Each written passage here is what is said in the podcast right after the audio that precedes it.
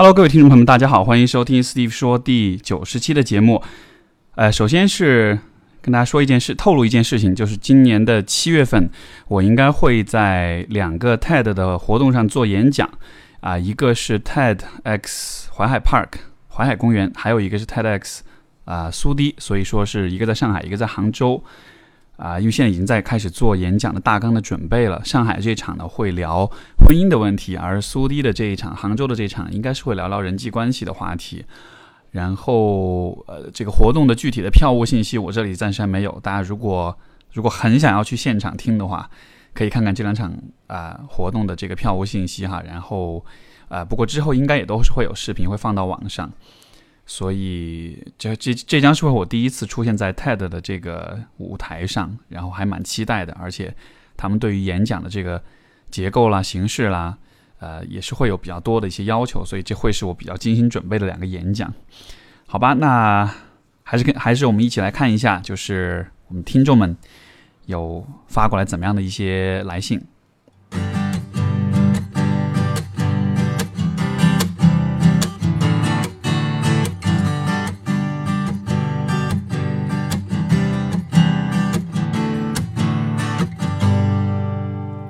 们今天第一封信来自啊，Ivy，他是说，他说是啊，我现在在读研究生，然后这两年经历了一个从消沉的低谷爬起来的过程，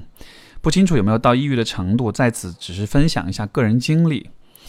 啊，其实我从很小的时候就能感觉到，我人生大部分时候都是很无聊的。我没有特别热爱、执着的爱好，对于同学间的聚会也没什么兴趣，在流行的桌游、麻将、KTV 中找的乐趣很有限。我其实更喜欢独处，但也很难说是乐趣，仅仅是感到比较自在而已。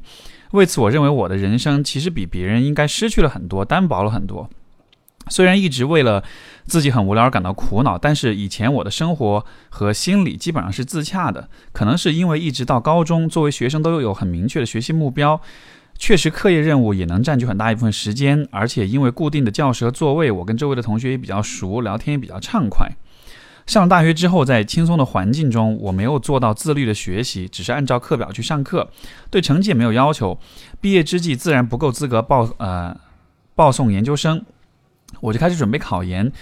我的心理情况大概就是这段时间开始恶化的。在我意识到恶化时，我的消极情绪已经压得我每天都高兴不起来了。我记得我崩溃了两次，一次是当时在做一个写科普文章的兼职，工作简单，收入也不错，我就介绍几个同学一起做。但是有一天他们聊天时谈到这个兼职，可能是为了打趣内容简单，有些人形容这个科普文章像屎一样。我听了之后耿耿于怀。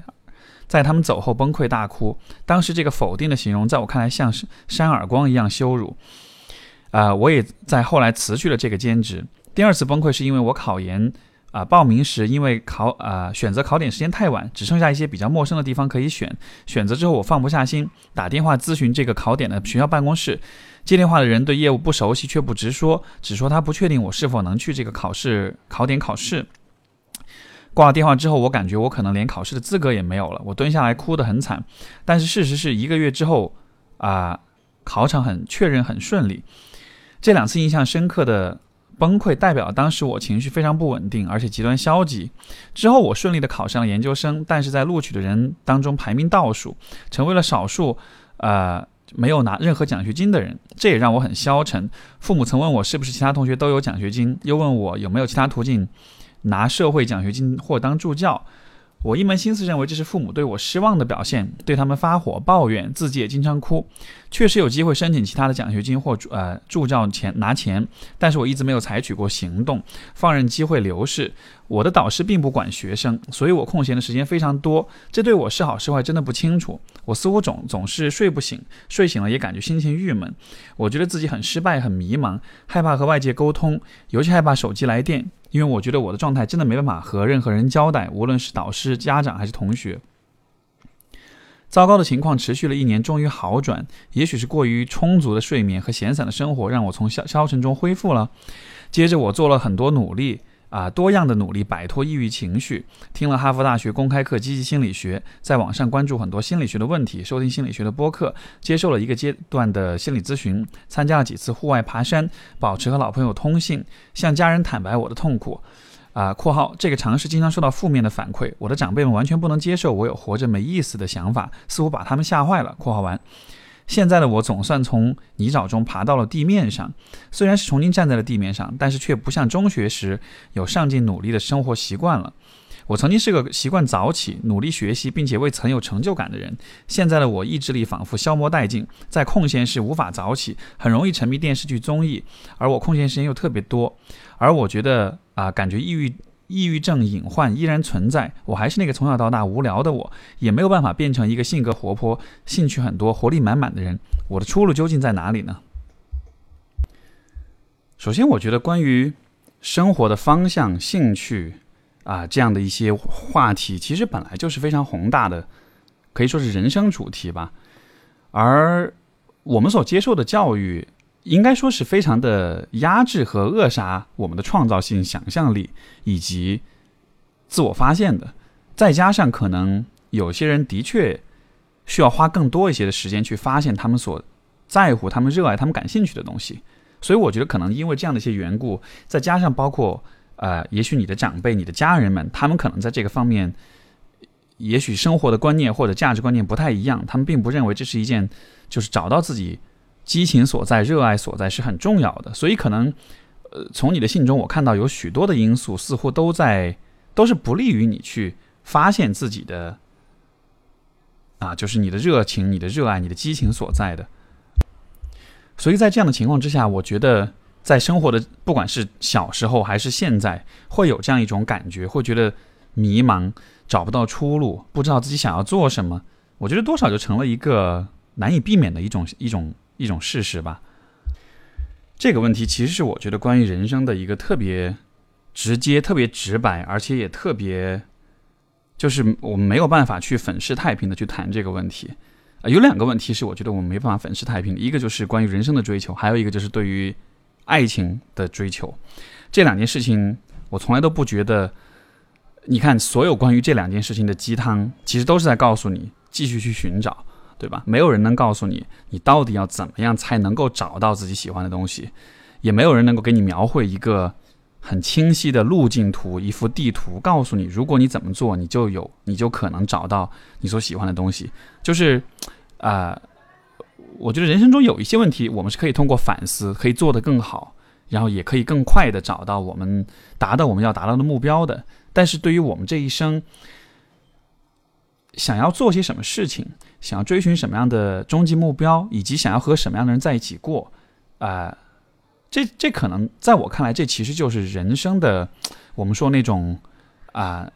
必须得承受的，必须得承担的一种责任吧。这个话题没有办法。找到就很轻松的、很轻易的找到答案。如果当下的你感到很迷茫，不知道自己出路在哪里，你能做的事情其实就只有一件，那就是继续的去寻找，继续的寻找，不要停下来。有不少人在寻找的过程中，他可能找了一下，然后觉得说，我好像找不到了，也许我永远都不会找到，然后他们会停下来，去做一些他们可能不是那么喜欢、不是那么在乎的事情。这在短期来说可能是一件令人感到安全的事情，因为我找不到的话，至少我可以抓住一个我能够能够养活自己、能够让我觉得安全、觉得熟悉的一件事情。可是从长远来说，许多人为什么会不喜欢自己的工作，或者说他们到了年纪越来越大，会感到生活越来越没有意义，会感到越来越抑郁？我觉得这可能都会和。你是否在做你喜欢的事情会有关系吧？然后另外一个角度就是说，就算你找到了你自己很喜欢的东西，是不是生活就一下子会变得无比的完美、无比的理想呢？比如说像我自己的故事，就是我现在所做的工作，就心理学这样一个大方向，我感觉是我是比较幸运，能够在大学的阶段，就本科的阶段就能够。大概开始知道说这是我想要做的一件事情，但是其实即即便包括后来的经历，让我慢慢的确信说这的确是一个我一生就是我喜欢到一愿意一生去呃作为自己职业的这样的一个方向。但是即便如此，其实在整个这个工作，在这个啊整个职业的过程中，其实还是会有时不时的会有些时候会觉得迷茫，会觉得困惑，会觉得缺乏动力，会觉得我以后真的要一直做这件事情吗？就是找到一个方向，它很重要。但是找到了一个方向之后，不代表你就不会迷茫，不会困惑，不会有缺乏动力和兴趣的时候。所以这样的问题，一定程度上也许是跟方向有关，但一定程度上，它可能也就是一个人状态起伏的自然会有的一种表现吧。那当然，Ivy 的状况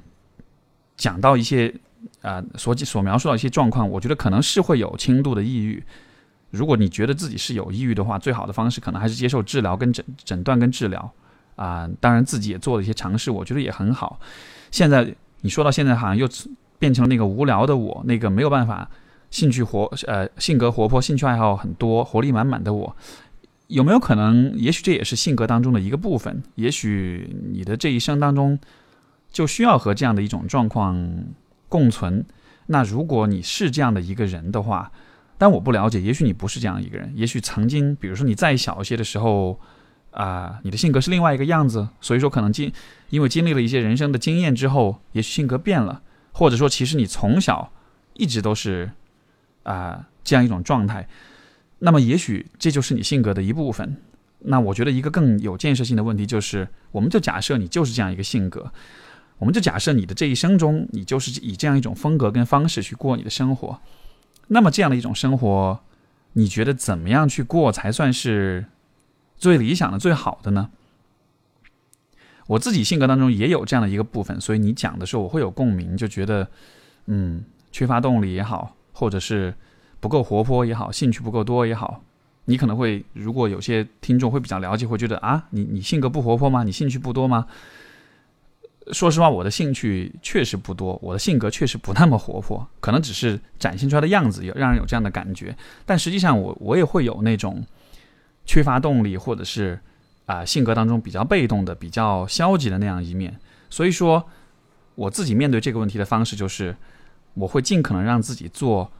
就是只做那些我非常感兴趣、非常喜欢的东西。因为如果不是这些事情，如果是那些我有点感兴趣或者不那么感兴趣的事情的话，我可能就真的会觉得生活中什么事情都没兴趣了。所以说我选择的方式是找到一些能够非常。引起我兴趣、非常激励我的事情来做吧。这样的好处当然就是，生活中你所在做的所有的事情都是你很在乎的、你很关注的。那么，坦诚的讲，我不知道这是否是一个可以长，就是啊，在长期来说有好处的事情。但是，我会愿意把它看作是生活这个阶段你去做的一种尝试吧。在现在的这一年、这未来的两三年或者五年时间里，也许能管用。那么就既然管用，那就继续这样下去。到了下一个五年、下一个十年，当你的生活发生变化，当你的心态发生变化的时候，你再去寻找新的方式去适应那个阶段。啊，这可能就是我觉得关于人生，我们有的时候必须得俗气点说，就是认怂吧。就是我没有办法永远都能够很完美的解释和解决。我们所经历的所有的事情，有的时候我们能做的就是去找到方法，尽可能的去适应我们注定会有的那样一种生活方式。但与此同时，我觉得尽可能让自己多一些人生的体验，多一些经历，多一些好玩的、有意思的、值得回忆的事情啊，这是在任何一个人生阶段都值得去做的事情。所以，这是对 Ivy 的回复。我们的第二封信来自 Wendy，他说。啊，一直是知乎、博客、微博的忠实小迷妹。好，赞美之词就省略。啊，想求助的问题是，因为从小受家庭环境和学校环境影响，成绩差、低自尊、人格畸形发展，循环循环往往往复。性格自卑，不喜欢在公众场合说话。这两年才慢慢醒悟，看书一步步调整，也自信了些，愿意去表达自己的想法。可现在参加一些活动中，只要对方有表明学校、家境等，我就会突然自卑到低谷，说不出话。即使有继续交流想法的可能，也会默默闭上嘴，想要逃离现场。比如我上周去参加一个活动，一个男生的啊举止、谈话绅士又透着自信，观点也有条理深刻，我全程被吸引。但就是这样。越不敢接近对方，甚至活动还没结束，在自我总结时，怕自己表现有限会出丑，就找了个借口离开了。回去好几天都会陷入那种难堪和怕出丑的自责情负面情绪中，更不太干，更不太太不，舌头打结了，更不太敢去接触优秀的男生，老是自自嘲啊自己不适合恋爱。希望 Steve 老师能给一些角度和建议。你知道吗？就是如果现在拿我让我去和别人比学习成绩，比如说理科，尤其我最烂的学科是化学啊，曾经最烂一百五十分，我考过二十多分，高中的时代。如果现在再让我去和别人比我的化学，或者是比如说某些学科的话，我依然会觉得我很低自尊啊，我依然会觉得我很自卑，然后我也会想要逃走，就这些感觉都是会有的。但是，好像你也只能够，就是把自己的这一个面去和人比的样子。我会我会好奇的部分是，你这个人除了成绩啊，除了观点，除了读的学校或者这样的一些标准之外，你在其他方面有什么特别的地方吗？当然，我会这么说。我的假设是，每一个人都一定有一些独特的、特别的方面的。哪怕这些东西在常人眼里看上去比较怪异，看上去比较奇怪、比较奇葩，但是我觉得每一个人都有他的独特之处。而这个社会这么的复杂、这么的多元，我觉得每一种独特、每一种奇怪，其实也都是可以找到一些方式去表达、去展现，包括也能够创造或者是带来一些有意义、有价值的东西的。所以说，呃，也许你能够做的事情。不是去参与那些你不善于比较或者你不善于赢得的那些竞争，也许你能做的事情是，去发现一些自己更喜欢、更善于或者是更适合的一些角度，去做一些比较。因为我们每一个人的自信心其实都是需要一些支柱的。现在我看上去你的状况就是，你觉得你的成绩、你的。别人的对你的这种认可，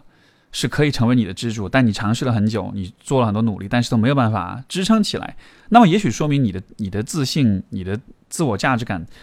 可能不是不适合，或者是不应该由这样一些东西来作为支柱，对吧？那么，可以有什么东西可以成为你的支柱呢？在你的生活中，除了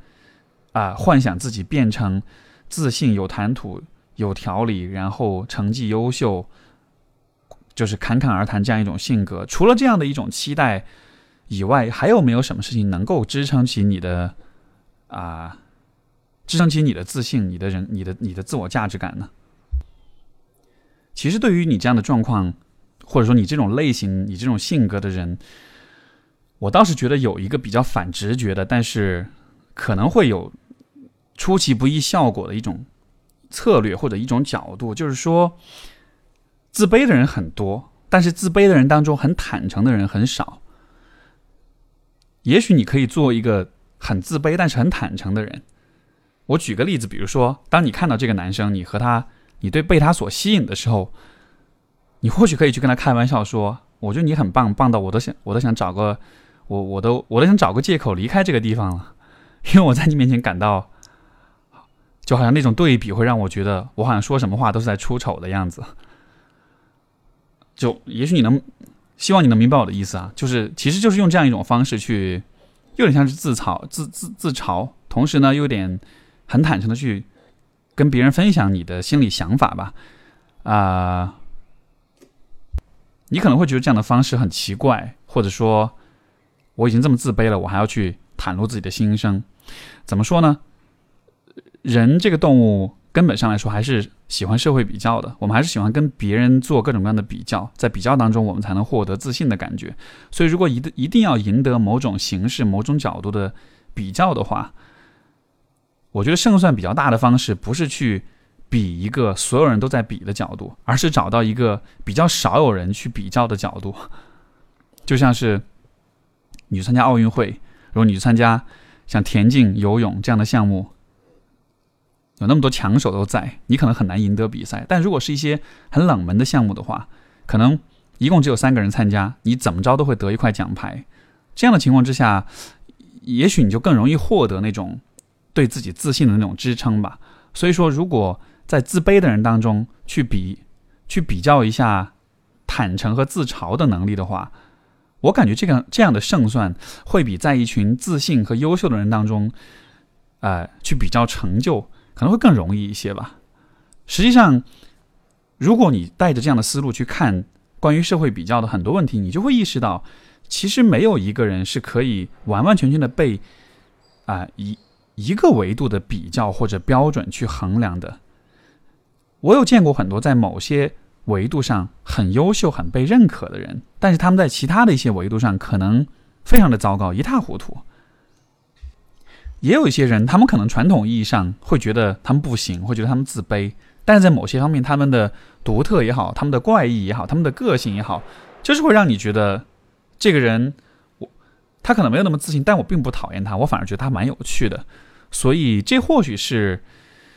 啊，你可以去选择的一个角度。因为如果从小一直以来的影响会让你性格当中有这样的，比如说自卑也好、低自尊的这样一种人格状态也好，我想我们可能是很难在短时间之内完全的去反转这样的一些影响带来的效果的。但是我们可以做的事情就是去走一些我们说少有人走的路吧。当初其实我选心理学也是多少带着一点这样的动机。就是我要学一个没有人学的东西，然后以后我爸如果要在我面前跟我说别人家的孩子怎么样，我就会问他说，有没有任何人是学我这个专业的？我的专业这么难学，这么多人都不敢去学，你看我就敢去学，对吧？当然当时是带着这样一种比较幼稚的心态。现在回头来看呢，虽然这不是最主要的动机，但是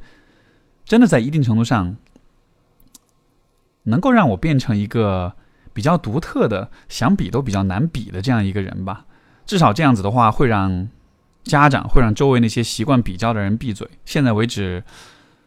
我经常都能感到，我家里面有些亲戚跟我聊天、讲话的时候，他们想要对我的工作发表点评论，但是他们确实没有办法说任何话，因为实在是太不了解这个专业了。所以，这是个意外的收获吧。我们今天的第三封信来自署名亲密关系中的别扭怪。他说：“我的情感经历不是很多，之前两次的情感经历中都是很被动的那一方，完全被牵着鼻子走的那种。如果表达一些情绪，也只是因为被逼到不行。最近和一个男生在暧昧期，让我发现我自己在亲密关系里一直存在了两个问题，而且这两个问题非常矛盾。一个是当对方表达出很明确的好感，并加深了解，频繁希望见面时，我就开始有点讨厌这段关系和这个人，觉得哪哪都看不顺眼，然后就会逃跑。对方毫不意外的会离开。”结果我又一个人别扭。另外，我对对方和异性的接触非常容易介意，呃，抱着多疑的态度看他周围的一切。可能是因为前两段关系，男方都是疑似啊有疑似劈腿的行为，以及我受到从小到大见证数次爸爸出轨的影响吧。总觉得不可能有有人忠于一人。在呃一点在一点关系中，我可能起初的是 settler 的心态，就是。要稳定下来的心态，但被我自己作的，最终变成了 Richard 的心态。我不知道你这个词想表达什么意思啊？但我猜可能意思是说你想要啊，就可能不是稳定下来，而是想要去寻找更多的或者其他的关系吗？啊，而且我又是自制力很差的人，所以所以总是被这种不好的情绪控制。但如果不纠正一下，感觉没法好好享受恋爱。想问 Steve 老师，这种心态应该怎么克服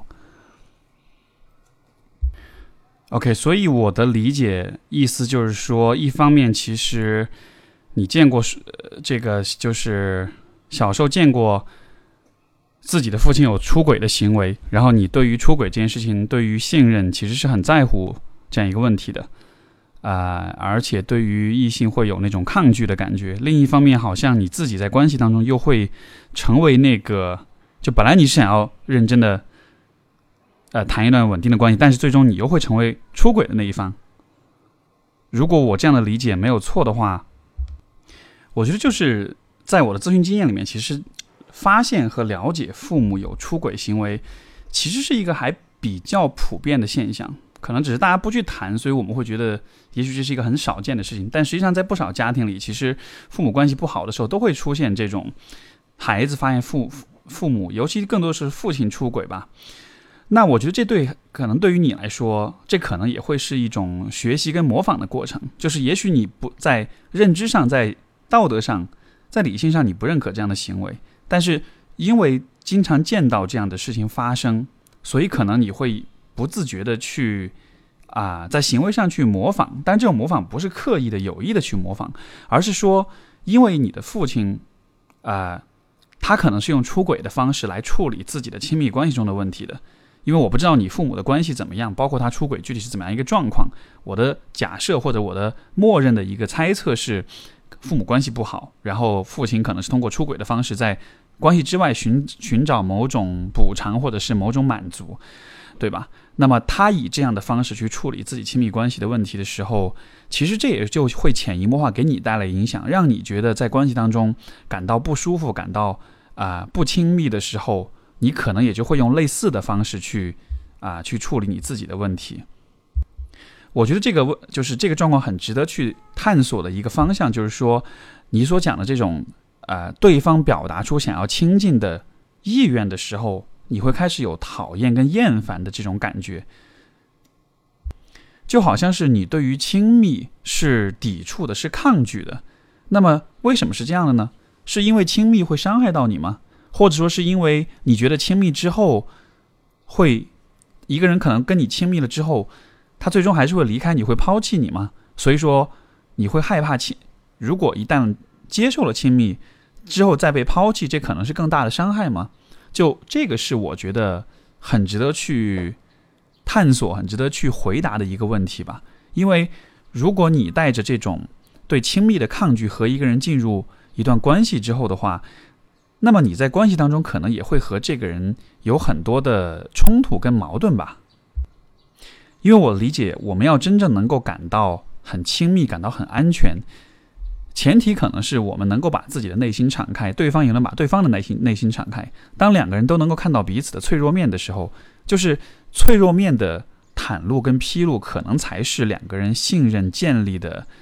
啊，我觉得最根本的一种方式。如果你内心的某一个部分是不对任何人开放的。如果你对于亲密的抗拒，就因为你对亲密感到抗拒，所以你不愿意让和你亲近的人看到你的全部的时候，这样的情况之下，可能关系里始终是都是没办法感到安全的吧。而在感到不安全的情况下，两个人的关系可能就会一直处在一个有限的距离上。这样的情况下，你感到没办法感到足够的安全、足够的接纳、足够的被爱的时候，那也许你就有了充分的理由去关系之外寻找一些补偿。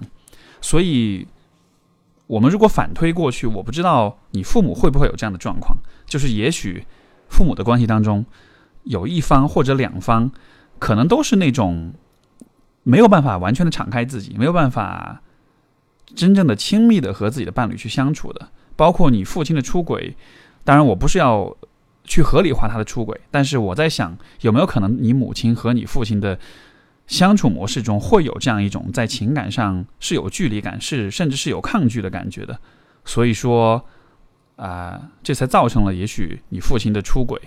当然这都只是推测吧。我觉得根本想要表达的意思还是说，就是你的困扰是围绕着信任、围绕着安全、围绕着忠诚，呃展开的，而我觉得所有这一切的答案又还是在于就亲密这个东西。而亲密的建立跟产生，它可能又是基于说，我们能够非常坦诚的敞开自己的内心，而你要能够敞开自己的内心的前提是你对你自己是坦诚的，你是能够呃看见和接纳你自己所有的部分的。但是在我的感觉和判断当中，会觉得，也许你内心的某一些部分，你是没有办法去直视它，或者说是去接受它的存在，去承认它的存在的。所以说，当你开始看到别人对你表达亲密的时候，你就会厌烦。就你厌烦的其实不是这个人，你厌烦的好像是你自己心里面那种渴望亲密，但是又很纠结、很拧巴的那种状态，对吧？那么一方面是想亲密，另一方面是什么让你不想亲密呢？可能从这个问题下手的话，也许能够找到一些不同的答案。我们的下一封信来自一位署名叫三元的朋友。他说：“Steve，你好，不知道你的二十五岁的心理状态是怎样的呢？二十五岁好像一道分水岭，事业、爱情、婚姻、父母的老去、自我价值，这一切好像都在一夜之间向我涌来。从世俗意义上来说，我一切过得顺利也很好，但时常感到焦虑，想逃避，想回到生我养我的那座小城，想做那个无忧无虑的孩子。其实说到这个问题，我前两天就刚刚发了一条长微博，然后这条微博其实还被大家转的蛮多的啊。谈论的其实就是关于年轻人的这种焦虑的问题。当然，我当时谈到的一个话题是说啊，就是分享自己的故事。我在刚毕业的时候，那个时候觉得父母花了很多钱供我读书，我应该做点什么去回报他们。然后呢，那个阶段的我可能比较想的比较多的一一个问题就是这个吧。就是怎么去挣钱，怎么去回报。然后你知道中国人的那种，不管你认不认同孝孝顺孝道这样一个东西，但是从小耳濡目染环境的这种熏陶的话，可能多少都还是会带着这样一种视角去看待问题。但是这个问题最终我自己的，就是像我在这条长微博里面，呃所提到的，就是我的观念的转变是来自于说，当到了一定的时候，我会开始。发现我需要为父母做的事情，可能不单纯只是在经济上回报他们，或者在生活上去照顾他们的时候，因为我的理解是我们这代人所的成长的环境，会给予我们更多的可能性跟自由，会帮助我们去获得更多的知识跟能力，会帮助我们，会就是说去帮助我们实现更多的人生目标跟价值。所以我会觉得总体上来说。呃，我们会比上一代人拥有更多的东西，不管是在物质上、在心智上、在头脑知识上，还是在人际关系上面。所以说，对于这代人来说，可能一个比较令人失落的事情就是，当我们想要回到童年或者回到父母那种温暖的怀抱当中，就会发现其实已经回不去了，因为现在的你所期待的那种亲密、那种无忧无虑、那种理想的状态。就因为你自己发展了、成长了，所以你的需、你的审美跟要求其实也变得更加细化，或者要求变得更高了。这样的情况下，你再去看你的父母的时候，你会发现他们根本照顾不了你，他们根本没有办办办法满足你的情感需求，没有办法帮助你去解答你的人生困惑，因为好像他们来自一个更简单的世界，他们面对的生活好像是更容易或者是更单纯的，而我们。年轻的一代，好像我们担心的问题，很多问题在他们那个年代好像是不存在的。所以说，当你期待他们来能够来照顾你，你期待能够去依赖他们的时候，你会发现回不去了。我觉得这样的回不去是，这让我想起就是我小时候住的地方，啊。你也可以想想看你自己小时候住的地方，因为中国的城市化进程、现代化进程，我看我的猜想是，绝大多数人小时候住的地方现在都已经不复存在了。呃，这是一个很象征、很有象征意义的一件事情，就是我觉得我们这一代人在这个层面上来说，就算是一种悲剧吧。我没有办法保有小时候的记忆，我们曾经生活生长的地方，包括我们所拥有的很多物件，我们曾经的。家，我们曾经的房子，所有这一切其实都是在这个大的社会发展的洪流当中，都是会被淹没、被替代、被推倒的，对吧？所以，我们可能心中都会带着这样一种幻想、一种怀念，就是啊，我我想要回到小时候那个无忧无虑的样子。就算我们能够回去，你觉得回去之后真的你就会变得更开心吗？人，我我觉得我是觉得人都有可能是有这样的一种幻想，就都会觉得过去是更加美好的，呃，可是真的会是这样吗？如果现在的你回到小学、中学或者高中时代去重新面对那种生活，你真的会觉得那个时候的你，就当然，如果是现在的心智去面对过去，这可能就是作弊了，因为你已经这么成熟了，你已经心智上已经这样的发达了，就是相对来说。再去回去面对青少年时期的那些问题，你就会觉得不值一提，太容易了，太简单了，对吧？但我的意思就是说，曾经那个无忧无虑的时代，其实也是一个想象力、跟空间、跟可能性很有限的时代。所以，虽然那个时候看上去会更快乐、更单纯一点，但与此同时，其实也有很多事情是做不到的，是无法实现的。这是我觉得。可能每一个人对人生的态度不一样吧。我的对人生的态度始终都是，我们没有办法考虑往回走或者回到过去的那种。包括感情上，我也是这样看，就是我没有办法去。很多人都会觉得，学生时代那种单纯美好的爱情是特别的珍贵、特别纯粹的。我始终都觉得那只是一个相对来说比较原始，或者说比较初级阶段，或者说发展初期吧，这样的一种状态。但是我们需要追求的不是用单纯用问题的简单化去解决问题本身，我们需要就。人的特点不就是相对于其他动物，我们特点不就是能够不断的适应环境吗？那当我们不断成长，当我们面对的生活越来越复杂、越来越多样的时候，我们也应该让自己的适应能力变得越来越强啊。然后也应该让自己脱离那种非黑即白的只要怎么样就能怎么样的那种思想，而是去看到说，其实当你成长之后，当你的生活开始有很多的议题出现了之后，当你需要面对。事业、爱情、父母、自我价值等等所有这些问题的时候，你需要做就还是去适应它，就还是去主动的思考、去发现、去尝试跟探索。你说二十五岁像一道分水岭，我觉得我的每一岁都像是分水岭，因为每一年就二十五岁怎么说呢？离开了学校吧，呃，假设你读了研，那么你大约已经毕业一到两年了，差不多了。这个时候。应该是工作也有一些时间了，也开始需要承担一些自我的作为一个社会独立的个体的这种社会责任和自我责任了，对吧？所以这个时候可能是自己的自我意识开始觉醒的时候，那很正常啊。在这个大概从这个时候开始之后的每一年每一岁，你都会看到有更多的事情需要你去考虑，你的思想的深度也需要不断的加深，因为你所面对的生命议题会越来越深刻。这样的好处就是，如果你是一个喜欢思考跟探索的人的话，你会很爽，就像我一样，我会很爽，我会觉得，比如说三年前我想的是啊谈恋爱的问题，现在我想的是人生意义的问题，也许明年我想的可能就是有关人类、有关我们这个物种的一些问题，就是这样的一种能够在你思考的问题上不断升级，这是让我觉得很爽的事情。其实说到这个，我想起之前我看到那个张小雨张老师啊，他在他的微博上，呃发了一个帖子，然后是一段话。这段话是在，啊，这个应该是特洛姆索大学，应该是挪威的一所大学，在这个大学的一个数学系的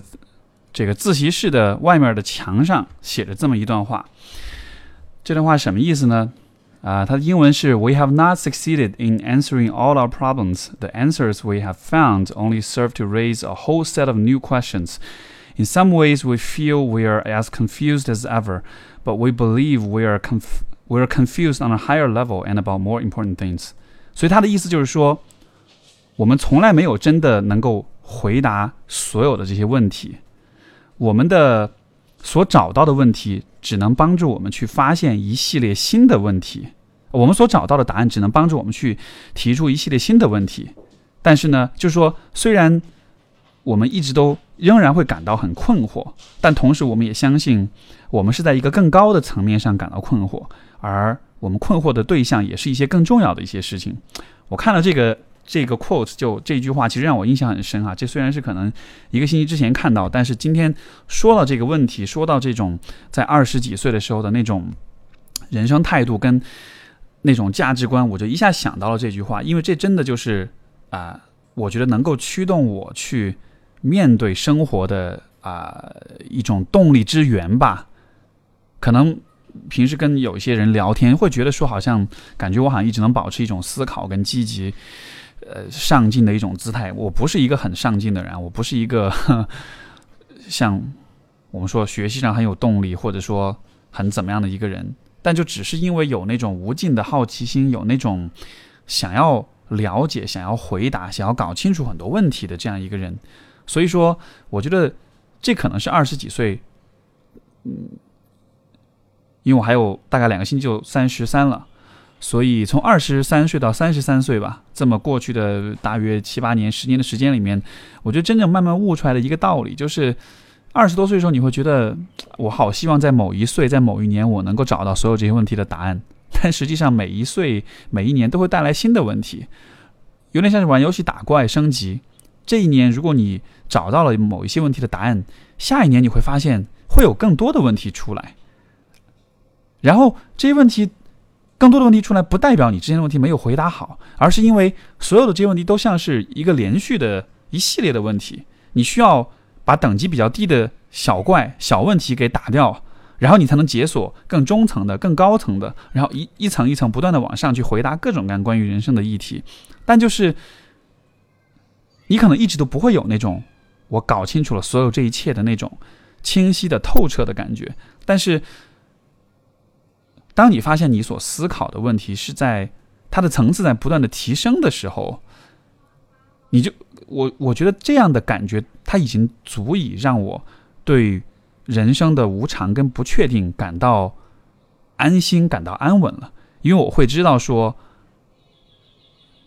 如果明年生活给我提出更多的、更复杂的问题，我还是可以用之前的这种思路去解决。我只要。不断的保持学习跟思考，去尝试、去探索、去和人交流。那不论生活抛给我什么样的难题，我大约都是能够最终去解决，或者最终去找到一些答案的吧。所以这其实我蛮想鼓励，就是二十多岁的年轻朋友们，或者说三十多岁、四十多岁，所有年龄的。朋友们，就如果对生活会有这样的一种困惑，会想要回到过去的那种安稳跟单纯当中的话，就不要这么想，那真的只是一种幻觉。人的生活的方向还是得往前走，而往前走的话，当然你也可以选择另外一种更轻松的方式，就是不去想任何的问题，然后就尽量保持生活的单纯，尽量去复制那种曾经的很简单、很无忧无虑的那种状态。其实这很容易，你只要用。采取一种比较消极被动的生活姿态，你只要尽可能的说服自己不去期待太多、要求太多，保持一个很简单的、比较佛系的一种状态吧，我觉得就 OK 了。现在我们佛系青年，对吧？最近前一段时间吧，比较流行的这样一个热词，我觉得这多少也是一种有点逃避主义跟投降主义的一种心态吧。就是投降是投降什么呢？就是投降生活给你抛出这些议题。但我理解，因为啊。在一个娱乐为主的时代，我们可能不太，很多人可能不太具备这种去解答生活、生命议题的这种能力，或者是不太有这种勇气。但是，嗯，这是一个关乎个人选择的问题吧。我自己是选择了去面对这些问题，当然，我也有幸自己具备一定的知识和思辨能力，去真的去直面这些问题。那我觉得，如果你觉得自己也想这么做的话，保持学习，保持探索，保持思考，然后每一岁都会是分水岭。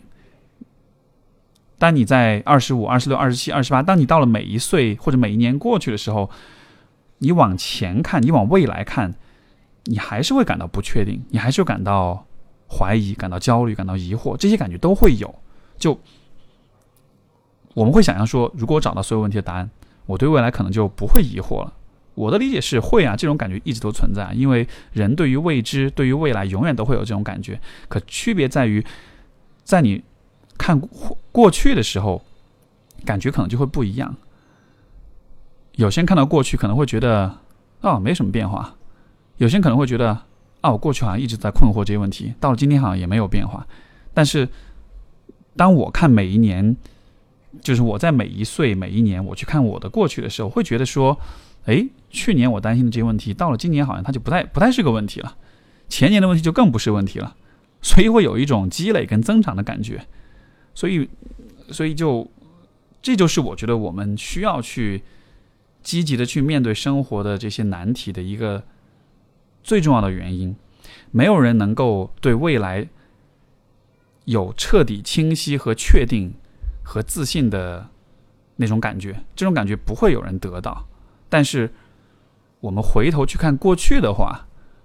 却可能有不同。我们看到的可能是不同的自己，看到的是不同的进展，是不同的发展的速度。那不能改变的，我们就接受；能改变的，我们就尽尽己所能。带着这样的心态呢，我觉得思考、学习、探索这样一些东西，也就是你必须得做的事情了吧。现在回想起来，二十五岁的我，可能那个时候也困惑很多的问题，但是现在再去让我看当时困惑的许多问题，你就真的会觉得好像真不是问题了。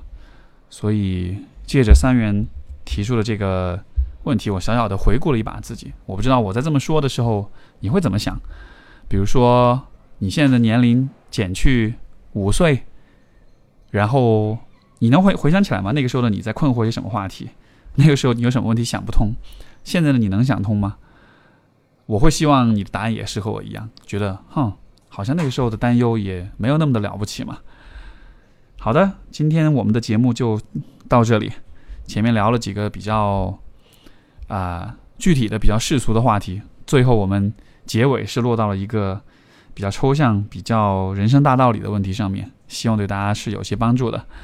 啊，更多的。来信，我会在未来的节目当中回答。如果大家也需希望给我写信，不管是提出问题还是分享你的一些看法的话，也别忘了写信到我们的听众信箱 a s k s t e v e at 幺二六点 com。好了，下期节目再见，拜拜。